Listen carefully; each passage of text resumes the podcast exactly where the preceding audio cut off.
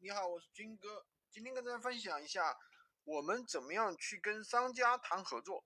什么意思呢？为什么要跟商家谈合作呢？其实你们在闲鱼上看到别人卖的东西啊，很多比拼夕夕还要便宜，很可就是用了我今天讲的方法，让你无法去复制他的爆款。我们经常喜欢复制别人的爆款，就会发现别人的爆款的拿货价、卖价比我们拼夕夕上的拿货价还要便宜。那我们怎么办呢？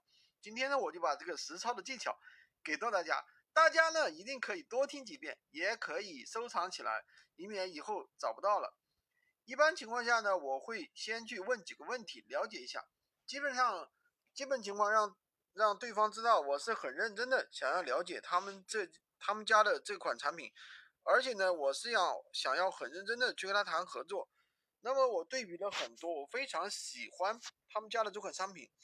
我首先要问他会不会放好评返现卡，再问他发货有没有给客户发短信。那么这接下来问他，就是在他的面单上有没有打上店铺的名字。再问一下，我们下单不放好评卡、不放好评返现卡这句话会不会打在面单上？接下来呢，很愉快的就可以对对方合作了。当然呢，你也可以去问一下他，像发货地址啊、售后如何呀、几天发货呀、哪里发货呀。哪里不包邮，哪里包邮呀？哪里不发货呀？这些问题问好了之后呢，一定要自己先备注起来。自己没出单的时候，最好是把每一款产品它的每一个规格有什么特性之类的，全部了解清楚。谈合作论产品规格之类，我们一定要把自己当做一个真实的顾客。我买这款产品的时候，我有什么样疑问，有什么样的问题，把这些都给他问出来。还有一个就是要根据产品的一个规格提问，比如说。